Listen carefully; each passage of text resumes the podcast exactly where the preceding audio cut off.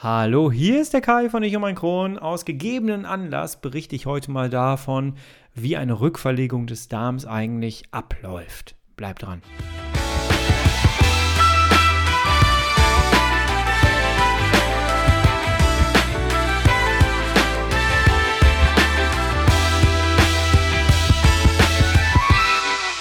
Herzlich willkommen zu einer weiteren Ausgabe von Ich und mein Kron, dein Kronpott. Hi, Tag. Ich hoffe, es geht dir gut. Ich hoffe, du bist schubfrei. Ich muss ehrlich sagen, ich habe letzte Woche gar nicht mitbekommen, dass wir die 20 geknackt haben. Wir sind hier heute mit Folge 21 am Start. Ich freue mich sehr und äh, ich freue mich auch, weil heute ist quasi so ein bisschen auch ein kleines Jubiläum. Also streng genommen kommt diese Folge einen Tag vor meinem Jubiläum raus.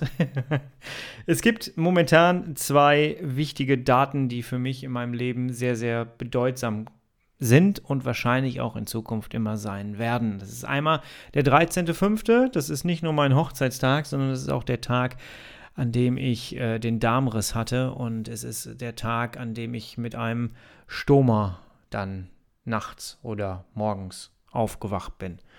Und äh, also eigentlich der 14. dann, ne? aber der Darmriss war am 13.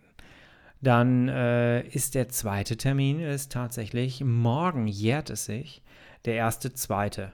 Der erste zweite 2019 war mein Tag, denn da wurde der Darm wieder zurückverlegt. und er ist wirklich sehr, sehr bedeutsam. Und ich sehe im Internet immer wieder Fragen, ähm, und das habe ich damals genauso gemacht in Internetforen, dass ich dann gefragt habe, was kommt da eigentlich auf mich zu? Ich glaube, jeder, der einen Darmriss hat oder einen, einen künstlichen Darmausgang hat, ähm, und der weiß, bald steht die Rückverlegung an, der hat ein bisschen Muffensausen und äh, weiß gar nicht, was da auf einen zukommt. Und so ging es mir auch. Und äh, dann fängst du halt an, in Internetforen rumzufragen. Wer hat von euch schon mal eine Rückverlegung gehabt? Es gibt ja auch Internetgruppen äh, darüber. Und da kannst du dann ähm, dir anhören, wie das Ganze so abläuft. Ich möchte heute gerne mal berichten, wie es bei mir war. Und ich glaube, das ist für den einen oder anderen vielleicht auch sehr interessant und ich habe ja gelernt, dass ihr tatsächlich, ich kriege oft Rückmeldungen, dass äh, Menschen sich gerade diese Folgen, die so fern von einem sind, wie wie ist der Umgang mit einem künstlichen Darmausgang und so, das können sich viele Leute nicht vorstellen. Und diese Folgen werden sehr gerne gehört und darauf kriege ich die meisten Rückmeldungen auch, denn Leute finden es faszinierend und interessant, das einfach mal zu hören. Und deswegen äh, willkommen in meiner Welt der Darmrückverlegung, äh, jawohl. Ähm, ja, bei mir stand es dann äh, tatsächlich im, äh, im Februar an. 1. Februar war die OP. Ähm, ursprünglich haben wir dann die Entscheidung für uns selber getroffen. Ich war ja ein Pflegefall, meine Frau musste mich pflegen tagtäglich und ich habe, was den Stoma angeht, ich hatte einen, einen doppelläufigen ähm, Iliostoma mit, äh, ich glaube, vier Quadranten hieß das, glaube ich, ne? Ja, genau, diese komischen Festhalter da. Ja, und ich habe alle Komplikationen mitgemacht, die man machen konnte. Es war bis auf nochmal ein Verschluss des Iliostomas, das gibt es ja auch. Aber ähm, ich habe sonst alles mitgemacht. Ich habe die Anlage des äh, Stomas bekommen also mit 44 Kilo. Dann habe ich ja die äh, künstliche Ernährung bekommen und ich hatte irgendwann, ich war bei 80 Kilogramm. 80 Kilogramm. Und wenn dein Körper so zunimmt an Volumen und mein Bauch ist ganz schön ordentlich geworden, ähm, dann drückst du halt den Darm raus. Ich gehe jetzt nicht ins Detail, der eine oder andere wird sich sonst ekeln, aber tatsächlich ist das dann so, ne? Du drückst den Teil raus und das Ganze nennt sich dann Prolaps. Und genau das hatte ich. Ich hatte einen Jetzt muss ich mal kurz überlegen. Ich glaube, circa 10 cm lang Prolaps ganz zum Schluss. Ja, ich übertreibe nicht. 10 cm. Das ist eine Menge. Und vor allem ist es eine Menge Gewicht, was du dann mit dir rumschleppst vorne. Und das war schlimm. Wir hatten, äh, ich hatte so eine Bandage. Ich ähm, hatte äh, richtig gute Unterstützung mit der Stomatherapeutin und die hat uns dann irgendwann mal gesagt, so, ähm, also so langsam kommen sie echt so, an so eine Grenze. Das funktioniert so nicht mehr. Also die Stoma-Frau wusste teilweise auch nicht mehr, wie sie uns noch unterstützen konnte. Und ähm, ja, als wir dann an der Nordsee waren über Silvester, ähm, da haben wir beide einfach gemerkt, das geht so nicht mehr. Also meine Frau und ich. Und haben dann beide beschlossen, dass sobald wir aus dem Urlaub zurück sind, wir ähm, sofort anfangen und äh, sagen dann, ähm, stopp, jetzt reicht's, jetzt hätte ich gerne die, oder jetzt hätten wir gerne die Rückverlegung. Und das haben wir dann auch gemacht. Das ging dann auch alles sehr schnell. Ähm, ich habe innerhalb von einer Woche den Termin dann bekommen. Und ähm, ja, und dann hattest du halt den OP-Termin. Ne? Und ich weiß noch, die ersten Tage vor, der, vor dem Termin war ich schon sehr aufgeregt. Ansonsten bin ich da sehr naiv dran gegangen, muss ich sagen. Also ich habe mich wirklich nicht richtig informiert. Ich ähm, wusste, dass der Tag da ist und äh, ich hatte eigentlich mehr Angst davor, wieder mein altes Leben zurückzubekommen. Mit den ganzen Schmerzen, mit den ganzen Problemen, mit dem Brennen, mit dem Ziepen, mit allem drum und dran. Das wollte ich nicht mehr. Und da hatte ich wirklich Angst vor. Und das war auch das, wo ich ähm, so nervös geworden bin. Ich weiß noch, ich habe mir so ein Lego-Teil gekauft, so ein, so ein Raumschiff. Das steht hier sogar gerade noch vor mir auf dem Regal. Ähm, das habe ich hier gebaut, weil ich so nervös war. Ich wollte mich ablenken. Und ich weiß noch meine Gedanken dazu, wie wird es wieder sein, sobald das Kapitel hinter mir liegt. Und das war schon nervenaufreibend. Aber an sich bin ich sehr, sehr naiv an die ganze Sache rangegangen und das kann ich eigentlich auch nur jedem empfehlen, äh, das so zu machen. Ich bin dann ins Krankenhaus gegangen und der erste Tag war komplett voll mit Untersuchungen. Das heißt, ich ähm, hatte ein CT, das war ein bisschen unangenehm, muss ich sagen. Die haben dann halt diese, dieses Kontrastmittel in den Stoma reingebracht. Und ähm, das war ein bisschen unangenehm, aber ich hatte schlechtere, schlimmere Sachen und schlimmere Schmerzen. Also das kriegte ich auch noch hin. Ich war ein bisschen genervt von der ganzen Situation, das weiß ich noch. Und da wurde dann halt im CT geguckt, ähm, sind noch irgendwo Verengungen, Stenosen, muss, muss irgendwas beachtet werden. Bei mir hat man dann zum Beispiel durch das CT dann irgendwie und durch das Röntgen, geröntgt wurde nämlich auch nochmal, hat man noch irgendwo so einen Hern Hernienbruch gefunden, den ich vorher gar nicht so mitgekriegt habe. Der wurde dann irgendwie äh, neu gemacht. Ja, das äh, wurde dann alles abgecheckt. Und dann musste ich komplett nüchtern sein. Und dann waren sich bei mir die Ärzte sehr uneinig, wie sie es machen. Es war ein Oberarzt, der neben mir stand, der dann mir erzählt hat, dass sie einen, einen Längsschnitt machen werden, also einen Bauchschnitt machen werden, um genau nochmal zu gucken, was ist so. Und dann habe ich schon gedacht, so, oh Gott, ein Bauchschnitt. Habe dann gesagt, ja, machen Sie Hauptsache, ich habe mein Leben wieder. Und ähm, hatte aber ehrlich gesagt doch schon ein bisschen Schiss vor diesem Bau Längsschnitt oder Bauchschnitt. Und am nächsten Morgen kam dann ein anderer Arzt, der mir das Leben schon gerettet hatte und der hat mir dann gesagt, nö, nö, ich gehe da einfach durch die alten, durch die alten Wunden rein und dann machen wir das so, wir machen keinen Schnitt. Das kriegen wir so hin, endoskopisch. Und äh, okay, dann nehme ich die Variante. Im Nachgang bin ich dem so dankbar. Ich habe Leute mit Bauchschnitten gesehen. Ich bin froh, dass ich das nicht habe. und dementsprechend äh, bin ich da sehr, sehr dankbar, weil du hast ja durch den Stoma schon ein Loch im Bauch. Ähm, und das muss ja auch erstmal verheilen. Und dann noch einen Längsschnitt. Puh, nee, muss ich nicht haben. Und ähm, ja, und dann ging das eigentlich los. Ich weiß, dass ich noch, dass ich ähm, aus dem Bett gestanden, aufgestanden bin, als es hieß, so, jetzt geht's zur OP. Ich habe meine Frau umarmt, habe gesagt, so, ab morgen haben wir ein neues Leben auf das neue Leben.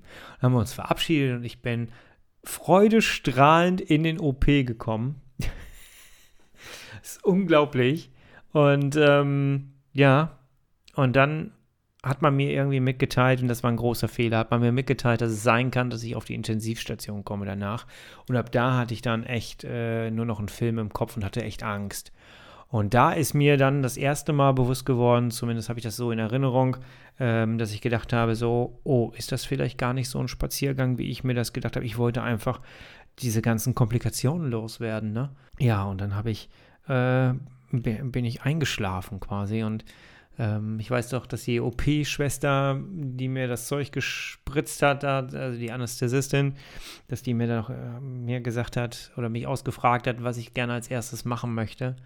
Und äh, wenn ich wieder im normalen Leben bin, dann habe ich gesagt, ich möchte an die See. und äh, ja, und dann sollte ich mir das vorstellen und dann hat sie mich weggenockt. Ja, und dann war die große OP. Ne?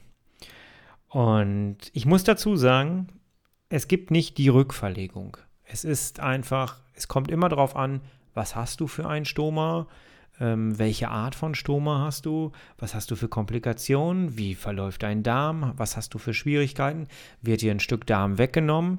In meinem Fall muss ich sagen, ich wusste es zu dem Zeitpunkt nicht.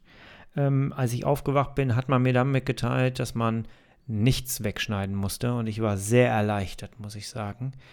Dann bin ich aufgewacht. Ich hatte Megaschmerzen. Der Moment, als ich aufgewacht bin, war so, dass ich richtig Schmerzen hatte. Im Nachgang vergisst du das natürlich, ne? aber äh, ich weiß, dass die ähm, Anästhesistin, die da stand, ähm, die hat mir Sachen reingepumpt. Das ging gar nicht. Die waren kurz davor, mir so einen Kanal in den Rücken zu legen. Äh, wo die dann irgendwie was durchspritzen können. Das haben sie dann nicht gemacht. Ich habe so eine Schmerzpumpe bekommen. Die hat so lange gespritzt, bis ich irgendwann gesagt habe, ja, jetzt geht's ein bisschen. Und das war aber schon eine Menge. Und ähm, ja, und dann hatte ich halt so eine, so eine Schmerzpumpe. Wer diese Pumpen kennt, ich hasse die Dinger. Ich hatte das Ganze ging durch den Port. Der Port war angeschlossen äh, mit dieser Schmerzpumpe und jedes Mal, wenn ich da drauf gedrückt habe, das Zeug brannte unglaublich in der Vene. Und äh, du wusstest immer eins, zwei, drei, bumm, jetzt gibst du dir diesen Schuss. Ist wie so eine Pistole gewesen. Und äh, oh, da habe ich sogar noch ein Bild von. Vielleicht kann ich das mal irgendwo posten. Letztendlich waren die Schmerzen dann recht okay. Ne? Ähm, ich habe dann wirklich, äh, du kriegst ja dann so Opiate und so und das wird ja dann überwacht und du nimmst die ersten Tage richtig starke Schmerzmittel und ähm, ja, ich war zwischen high und abgeschossen. also bei mir war es halt so, ich hatte zwischen Februar und äh, Mai war es ja dann. In der Zeit hatte ich einen, einen Stoma. Das heißt, äh, ich hatte keine normale Verdauung, ne? also das heißt, der untere Teil, ich gehe da jetzt nicht so drauf ein, äh, hatte keine Arbeit. Und ähm, es ist halt schon sehr merkwürdig, wenn du das erste Mal wieder verspürst, dass du auf Toilette gehen musst. Das ist etwas, das ist schon, das vergisst du nicht. Das kann man keinem vermitteln, aber das vergisst du nicht. Und wenn es dann auch noch vernünftig funktioniert, äh, ohne, ohne Schmerzen und ohne Komplikationen, ähm, dann ist das echt toll. Die ersten fünf Tage, hat man mir erklärt, sind die ähm, kritischen Tage. Das heißt, ähm, man muss sich das so vorstellen, dass der Darm zusammengeschweißt wird wieder. Ähm, das wird irgendwie zusammen verbrannt oder irgendwie gebrannt. Irgendwie so hat man mir das erklärt. Und die ersten Tage ist man da unter Dauerbeobachtung, äh, weil einfach ja die Gefahr da ist in den ersten Tagen, dass die Naht wieder reißen könnte. Und das heißt nichts anderes wie dein Darm reißt wieder, ne? Ja, und die ersten Tage hatte ich wirklich Angst. Aber hatte ich zu Unrecht, brauchte ich gar nicht, war alles super, alles gut. Und äh, nach den ersten fünf Tagen musst du keine Angst mehr haben. So hat man es mir erklärt. In der Praxis das umzusetzen war ein bisschen anders. Und ich muss ganz ehrlich sagen, ich war ja vorher total optimistisch und ich war sehr naiv und ich kann nur jedem raten, macht euch nicht zu sehr verrückt vorher und informiert euch nicht zu sehr. Es gibt nicht die Rückverlegung, habe ich gesagt. Ähm, und je weniger Informationen ihr habt, desto weniger ängstlich seid ihr. Also da wirklich mein Appell, lasst das Internet aus. Lasst es vorher aus und geht da einfach rein. Ihr müsst da sowieso alleine durch. Und deswegen informiert euch nicht zu sehr. Den Podcast könnt ihr jetzt trotzdem noch zu Ende hören. Danke. ähm, ja, und, und danach habe ich dann eigentlich nur noch allen Menschen gesagt, dass ich es mega unterschätzt habe. Ähm, ich bin ein hochsensibler Mensch bei bestimmten Dingen, vor allem was die Verdauung angeht. Bei mir geht sehr vieles dann über die Psyche auch, über die Stimmung. Ich äh, hasse Schmerzmittel. Ich bin ein, ein Mensch, der äh, versucht, immer ohne Schmerzmittel klarzukommen und sich das dann gegebenenfalls dann selber verabreicht. Jetzt war ich auf diesem Opiatezeug und ich habe tatsächlich einfach, weil ich gemerkt habe, mein Darm ist langsamer geworden und die, die Blähungen und diese Luftstauung und das muss ja erst alles wieder in Gang kommen. Boah, das war die Hölle am Anfang. Das war wirklich die Hölle am Anfang für mich. Und ähm, ich habe dann irgendwann, weil ich gemerkt habe, der Darm kommt überhaupt nicht in Gang, habe ich einfach über Nacht selbst beschlossen, ich setze die Opiate ab. Von jetzt auf gleich. Was dazu geführt hat, dass ich eigentlich nur noch gekotzt habe. das war richtig schlimm. Aber danach ging es dann einigermaßen wieder. Und dann habe ich mich selber aus dem Krankenhaus entlassen. Natürlich mit, ähm, Ja, ich habe vorgeschlagen, ich habe gesagt, wenn Sie mich jetzt hier behalten wollen und sagen, äh, ich habe zu Hause noch nichts zu suchen, dann bleibe ich. Ansonsten würde ich gerne nach Hause, weil ich glaube, das tut mir einfach besser und auch meinem Kopf. Und dann haben die zugestimmt, haben gesagt, ja, es dürfte nichts mehr passieren und äh, ja, haben mich dann nach Hause geschickt. Das war sehr, sehr gut. Ähm, also wenn ihr könnt, so schnell wie möglich wieder in die gewohnte Umgebung und ob ihr zu Hause rumliegt oder äh, und permanent auf Toilette rennt oder ob ihr das äh, im Krankenbett macht. Das ist äh, im Krankenhaus. Das ist äh, zu Hause ist schöner. Und äh, ja, und dann ging halt die große Prozedur los. Ne? Man hat mir im Vorfeld erzählt, dass es äh, ungefähr genauso lange dauert, wie ähm, als sich der Körper daran gewöhnen musste, dass du einen, einen Stoma hast. Und genauso war es eigentlich auch. Ich bin jetzt im zwölften Monat und ähm, es ist immer noch, es wird immer noch besser. Ich merke es. Der Körper gewöhnt sich immer mehr dran. Aber die Prozedur bis dahin, die war an manchen Stellen nicht schön. Und ich habe es wirklich unterschätzt. Also ähm, ich habe teilweise wirklich sogar meiner Pflegekraft, die ich hier hatte, gesagt, dass die Zeit nach dem Darmriss war die schwierigste in meinem Leben. Aber manchmal, an manchen Tagen habe ich das Gefühl, dass die Zeit nach der Rückverlegung die schwierigste in meinem Leben war. Aber so ist das halt, wenn man zurück ins Leben findet. Ne? Würde ich es wieder machen? Auf jeden Fall. Auf jeden Fall. Bei mir war gar nicht zur Diskussion, dass der Darm nicht wieder zurückverlegt wird. Ähm, es ist halt ein unglaublicher Lebensgewinn, den du da hast. Ne? Der Stoma, ich habe ihn gemocht. Ich habe eine Verbindung zu meinem Darm daher hergestellt. Das war eine ganz, ganz intensive und wichtige Zeit für mich. Ähm, ich glaube, ich habe dadurch einfach zu meinem Körper und zu mir selber gefunden, was ich vorher nicht hatte. Ich habe vorher immer von meinem Körper erwartet, dass er einfach funktioniert. Und ja, heute bin ich in Verbindung mit meinem Körper. Und äh, wenn du so ein Stück Darm von dir, also ein Stück Körper von dir in der Hand halten musst, und das musst du ja, wenn du ihn pflegst, ne, dann ähm, baust du da irgendwann tatsächlich eine Beziehung zu auf. Ich glaube, jemand, der das nicht hatte, der denkt sich jetzt, was erzählt der Mann da? Ähm, aber das, äh, glaub mir, das ist einfach so. Ja, und ich bin, was das angeht, und das finde ich sehr groß, dass ich das mittlerweile sagen kann, ähm, sehr dankbar. Sehr dankbar für diese Zeit. Und ähm, denn sie war eine sehr, sehr wichtige und intensive Zeit. Ich habe noch nie so viel, so lange äh, war ich mit mir beschäftigt wie in dieser Zeit. Also ja, ich würde es auf jeden Fall wieder machen. Ja, das ist jetzt zwölf Monate her. Das ist schon sehr, sehr interessant, jawohl. Wenn dir jetzt gerade eine Rückverlegung bevorsteht, ich habe dir gesagt, mach das Internet aus. das ist wichtig ganz wichtig. Lass es auf dich zukommen und gib dir Zeit. Gib dir einfach Zeit, die du brauchst. Dein Körper nimmt sie sich eh. Und ähm, ja, es gab eine Zeit, die ist noch gar nicht so lange her, vor zwei Monaten ungefähr, da konnte ich das Haus nicht mehr verlassen, weil ich immer zur Toilette rennen musste und zwar so schnell wie es ging. Und manchmal ne, ist es halt sehr, sehr schwierig dann. Und wenn du draußen bist, ist recht. Das heißt, irgendwann verkriecht man sich zu Hause und kann das Haus nicht verlassen. Und ich habe mit einer Ge Frau geschrieben, die sowas ähnliches hatte. Und die hat mir Mut gemacht, indem sie mir geschrieben hat, gib dir Zeit. Das wird wieder und dann wird alles wieder so sein, wie du es kennst und du kannst machen, was immer du willst, aber du musst dir die Zeit geben. Und sie hatte so recht und ich bin ihr so dankbar, ähm, denn aus ihrer Ansprache habe ich mir nochmal ganz schön viel Motivation gezogen, muss ich sagen. Also das war schon sehr, sehr gut. Also nicht aufgeben, Augen zu und durch trifft es in diesem Fall sehr, sehr gut. Und ähm, ja, an all diejenigen, die keinen Stroma haben, keinen Darmriss haben und äh, die trotzdem Morbus Crohn haben, pflegt euren Darm und das nicht nur mit Ernährung, sondern auch mit der Psyche.